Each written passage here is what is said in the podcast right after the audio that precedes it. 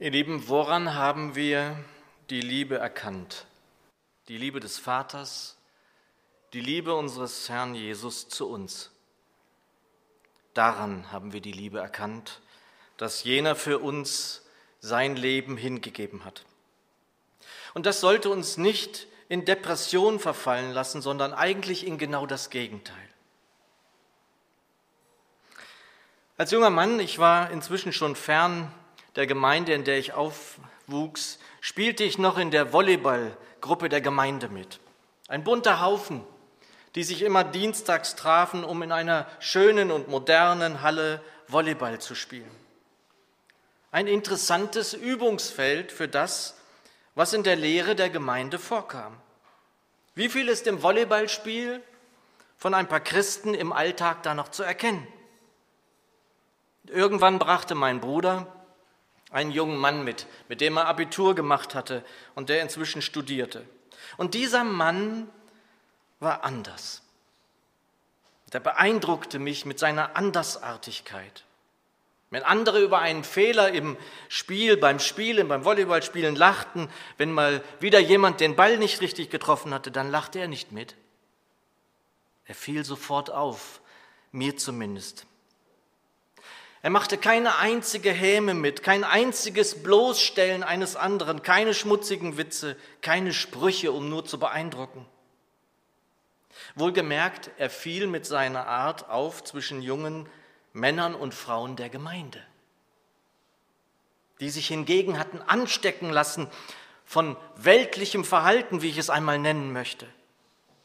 Und obwohl ich doch schon weit weg war von Gott und von Gemeinde, beschämte es mich. Es beschämte mich, dass Christen, dass Nachfolger Jesu überhaupt sich nicht unterschieden, kein bisschen anders waren als alle anderen. Unseren Predigtext, aus dem wir vor dem Abendmahl und zu Beginn der Predigt schon ein kurzes Wort gehört haben, finden wir im ersten Johannesbrief. Wer mitlesen möchte, 1. Johannesbrief, Kapitel 3, die Verse 11 bis 18.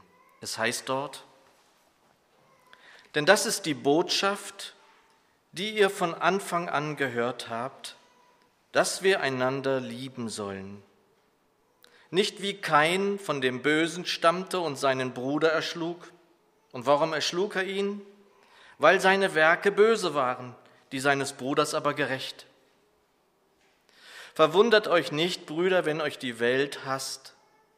Wir wissen, dass wir aus dem Tod ins Leben hinübergegangen sind, weil wir die Brüder, die Geschwister lieben. Wer nicht liebt, bleibt im Tode. Jeder, der seinen Bruder hasst, seine Geschwister hasst, ist ein Menschenmörder. Und ihr wisst, dass kein Menschenmörder ewiges Leben bleibend in sich hat. Daran haben wir die Liebe erkannt, dass jener für uns sein Leben hingegeben hat. Auch wir sind verpflichtet, für die Brüder, für die Geschwister das Leben hinzugeben. Wer aber die Güter der Welt hat und sieht seinen Bruder, seine Schwester Mangel leiden und verschließt sein Herz vor ihm, wie kann die Liebe Gottes in ihm bleiben? Kinder, lasset uns nicht lieben mit Worten noch mit der Zunge, sondern in Tat und Wahrheit. Danke, lieber Herr, dass du hier bist, dass du gegenwärtig bist unter uns durch deinen Heiligen Geist. Ich bitte dich, dass du uns segnest und segne uns jetzt dein Wort. Amen. Ihr Lieben, ihr kennt das inzwischen von mir, dass ich immer wieder davon spreche, dass Jesus der ganz andere war und ist. Und wenn ich an diesen jungen Mann denke, der damals beim Volleyball auftauchte, dann muss es so eine ähnliche oder noch eine deutlich mehr größere Wirkung gehabt haben. Deshalb verstanden ihn viele nicht. Selbst die Jünger, wie wir wissen, hatten ihre Mühe. Immer wieder hatten sie ihre Mühe, ihn zu verstehen. Es fällt auf, wenn jemand anders ist. Und zuweilen wird das Anderssein sofort, manchmal gar kategorisch abgelehnt. Das geht so nicht. Das macht man nicht. Wer kennt all diese Redewendungen, die da auftauchen, nicht? Wenn da jemand sozusagen aus der Rolle fällt, aus der Rolle fällt. Diese Redewendung stammt ja aus dem Schauspiel, aus dem Theater, aus der Schauspielerei und entlarvt nicht diese Redewendung schon, weil wir damit ja fast sagen, dass wir doch nur spielen, dass das alles nur gespielt ist. Was aber machte die Andersartigkeit Jesu aus? Zunächst, er war nicht von dieser Welt. Da hätten zu seiner Zeit vermutlich gleich mehrere Zeitgenossen Einspruch erhoben. Er nicht von dieser Welt, das ist doch der Zimmermannssohn. Wir kennen ihn doch. Was kann aus Nazareth schon Gutes kommen? Er war ganzer Mensch, wie wir wissen, und war und ist doch auch ganzer Gott. Nicht nur einige wenige Momente machen das Leben von Christus auf dieser Erde aus. Es sind unfassbar viele Geschehnisse, Berichte von jemandem, der nicht nur Dinge tat, die außer ihm niemand tun konnte. Er legte ja Hände auf und Menschen wurden gesund. Er trieb Dämonen aus, ja, er erweckte Tote wieder zum Leben. Die Menschen spürten, welche Kraft von ihm ausging sodass eine schwerkranke Frau, wie wir vorhin gesungen haben, ahnte, dass sie nur den Saum seines Kleides berühren brauchte, um gesund werden zu können. Wieder andere hatten einen solchen Glauben, dass sie es wussten, dass er nur ein Wort zu sagen brauchte, um heil zu machen. Und er hatte vor allem das, was sein Jünger Simon Petrus so beschreibt und damit auf den Punkt bringt. Herr, zu wem sollten wir gehen? Du hast Worte ewigen Lebens und wir haben geglaubt und erkannt, dass du der Heilige Gottes bist. Und die Macht seiner Worte, ja seines Wortes, war und ist ungebrochen. Jesus, der ganz andere. Und in einem Lied, das wir auch immer mal wieder singen, heißt es mit Recht, keiner ist wie du, keiner ist wie er. Aber um ihr Lieben noch einmal kurz auf den jungen Mann zurückzukommen, der damals beim Volleyball mich beeindruckte. Sein Verhalten ließ mich aufhorchen, aufmerksam werden. Und dabei ist sein Tun ebenso doch wie sein Lassen gemeint. Woran erkannte man, woran erkannten sie den Menschensohn, wie er auch genannt worden ist, vor allem anderen? Sie erkannten ihn an der Liebe. Die Liebe unterscheidet, die Liebe stellt eine Zäsur, einen Einschnitt in dieser Welt dar, einen Unterschied wie keinen anderen. Und die Liebe verbindet und trennt auch gleichsam. Die Liebe, die wirkliche Liebe, die Liebe, die Christus verkörpert, stellt eine Verbindung her, wo zuvor Fremdheit war und trennt gleichsam nach außen zur Welt hin. Diese Welt ist eben nicht von Liebe geprägt, vielmehr doch von ihrem Gegenteil. Niemals zuvor gab es so viel Hass auf dieser Erde. Anders sind Kriegsherde und Kriegsgeschehen nicht zu erklären und nicht zu begreifen, die wie riesige Walzen in bisher ungeahntem Ausmaß über diese Welt rollen. Welche andere anderen Gründe gibt es für die Flüchtlingsströme, welche die Welt im Moment in Atem halten, als allein den Hass, das Gegenteil von Liebe. Einen Hass, der ein Land wie Syrien zu großen Teilen in Schutt und Asche legt und nicht aufhören will, weiter zu zerstören, zu töten, zu bomben und Menschen, ja ein Volk in Unheil zu stürzen. Wann hört das auf? Und einen Hass, der mitten in Europa, mitten in Europa immer wieder zum Aufflammen heftigster Gefechte in der Ostukraine zwischen Separatisten und der ukrainischen Armee führt und einfach kein Ende abzusehen ist. Wann hört dieses Blutvergießen endlich auf? Und diese Liste wäre jetzt unendlich lang zu führen. Unendlich lang. Und sie beginnt im Kleinen, beim Ehestreit beginnend, beim sogenannten Rosenkrieg. Was ist das für ein Name, Rosenkrieg?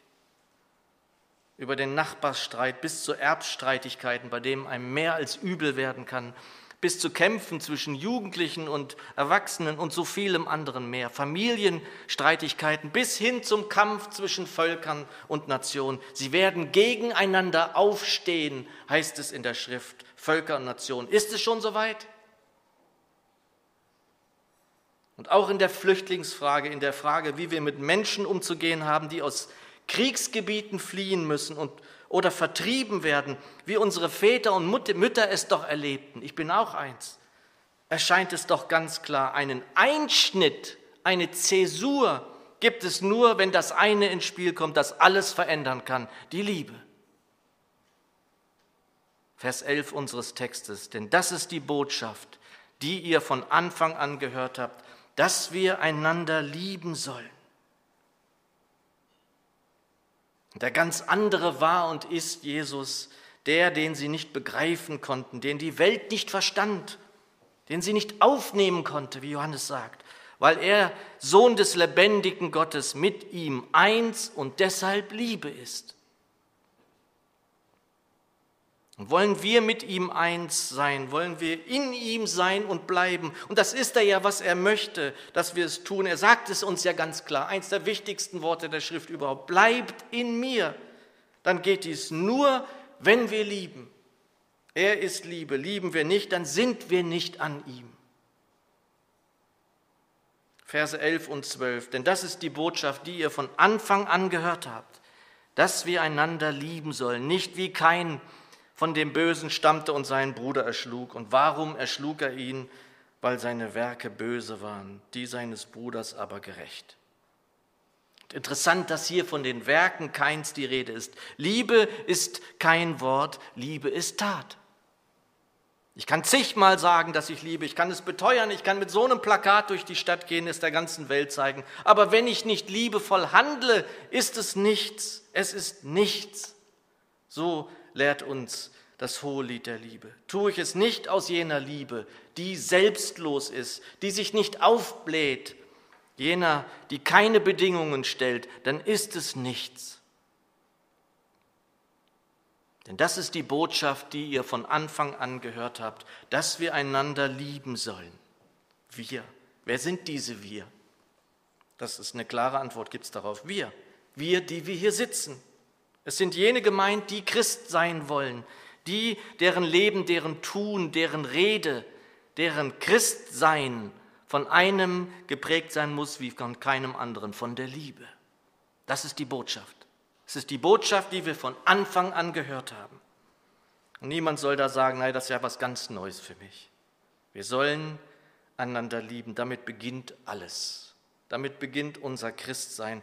Daran werden wir erkannt. Und dann ist Hass unmöglich, auf Dauer schlicht nicht möglich.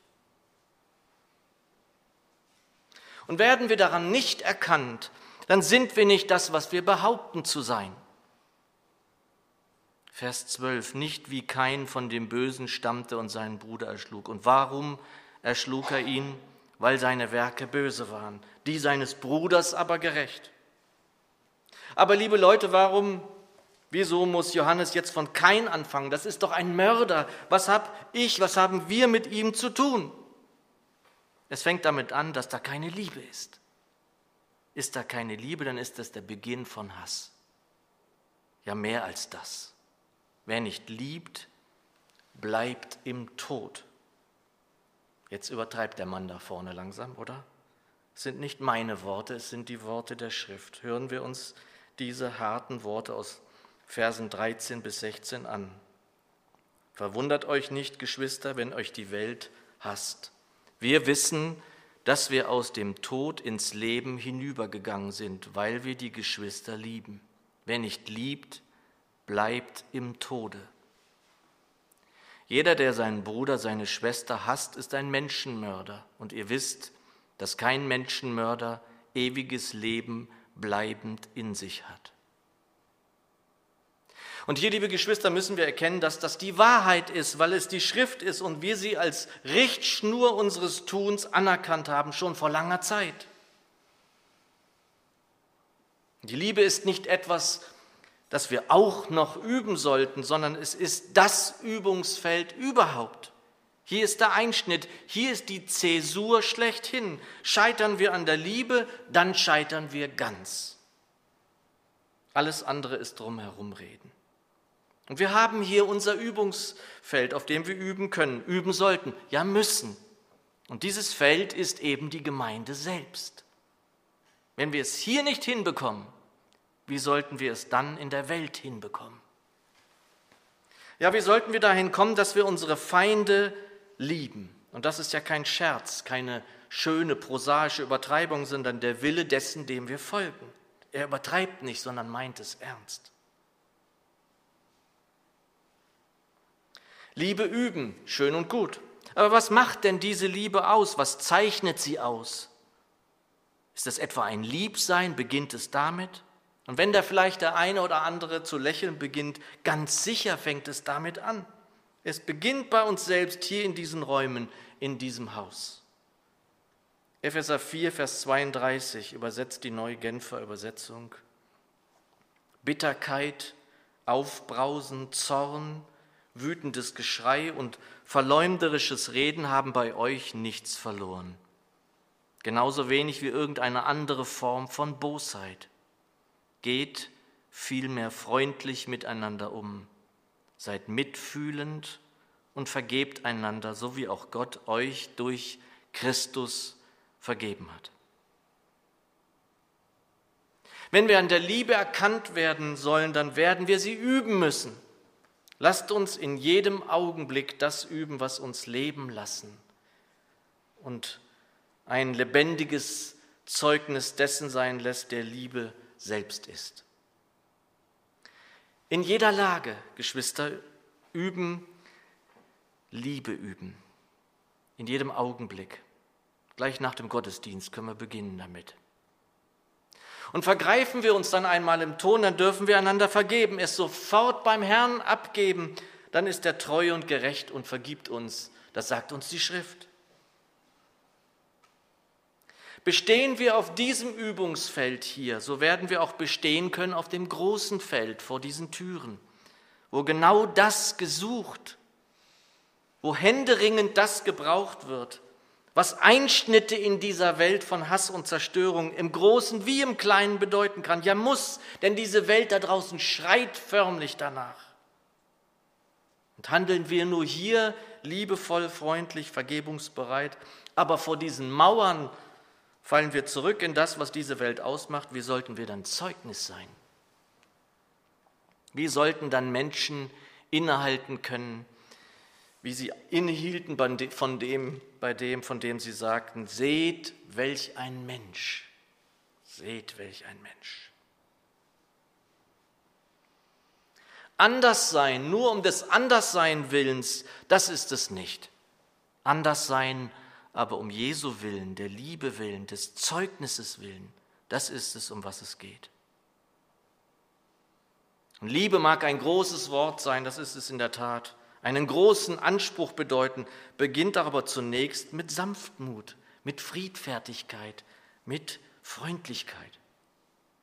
Philippa 4, Vers 5. Lasset eure Freundlichkeit allen Menschen kund werden. Und Freundlichkeit ist in dieser Welt inzwischen schon eine so starke Visitenkarte, dass sie Menschen erstaunen kann. Und lasst uns solche Visitenkarten der Andreasgemeinde in Aschaffenburg verteilen, die unsichtbar sind und doch sichtbar werden, indem wir auffallen durch Freundlichkeit, durch liebevolles Handeln, durch sanftmütiges Verhalten und friedliches Tun und Lassen. Wir werden schon dadurch Licht in dieser Stadt, wenn wir so sind. Anders sein durch das Anderssein dessen, den wir in uns haben, in uns tragen. Lasset eure Freundlichkeit, Freundlichkeit allen Menschen kund werden. Unseren Nachbarn, unseren Kollegen, den Menschen in unserem Umfeld gegenüber. Sollte das nicht auffallen? Lasset eure Freundlichkeit allen Menschen kund werden. Wir werden anders sein, anders wirken, anders wahrgenommen wie unser Herr, der ganz andere, wenn wir uns so verhalten. Und wir müssen dies üben.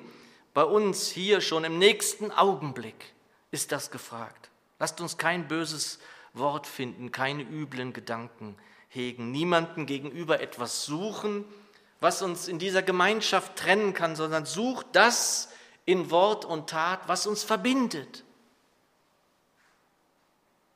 Gesegnet sei das Band, das uns im Herrn vereint. Und wir Knechte, die in dieser Gemeinde dienen dürfen, der Leitungskreis also, der Referent, die Ältesten dürfen hier Vorbilder sein. Paulus schreibt an Timotheus, dass ein Knecht des Herrn liebreich gegenüber jedermann sein soll. Nachzulesen in 2 Timotheus 2. Liebreich, übersetzt meine Zürcher. Ich liebe das. Anschaulicher geht es nicht. Mögen wir mehr und mehr als Gemeinschaft liebreicher werden. In der Tat, nicht allein im Wort. Der Anspruch, den der Apostel in seinem Text im ersten Johannesbrief ansetzt, wird nicht niedriger, sondern hält sich auch bis zum Ende unseres Textes. Den zweiten Teil des Textes, den wir heute betrachteten, ist noch einmal das Wort vorne angestellt, das ich, wenn wir so wollen, als Überschrift dieser Predigt gewählt hatte. Und diese Worte sind so klar, dass ich sie uns ohne weiteren Kommentar noch einmal vorlesen möchte. Sie sprechen für sich und mit ihnen möchte ich schließen. Daran haben wir die Liebe erkannt, dass jener für uns sein Leben hingegeben hat. Auch wir sind verpflichtet, für die Geschwister das Leben hinzugeben. Wer aber die Güter der Welt hat und sieht seine Geschwister Mangel leiden und verschließt sein Herz vor ihm, wie kann die Liebe Gottes in ihm bleiben? Kinder, lasset uns nicht lieben mit Worten noch mit der Zunge, sondern in Tat und Wahrheit. Amen.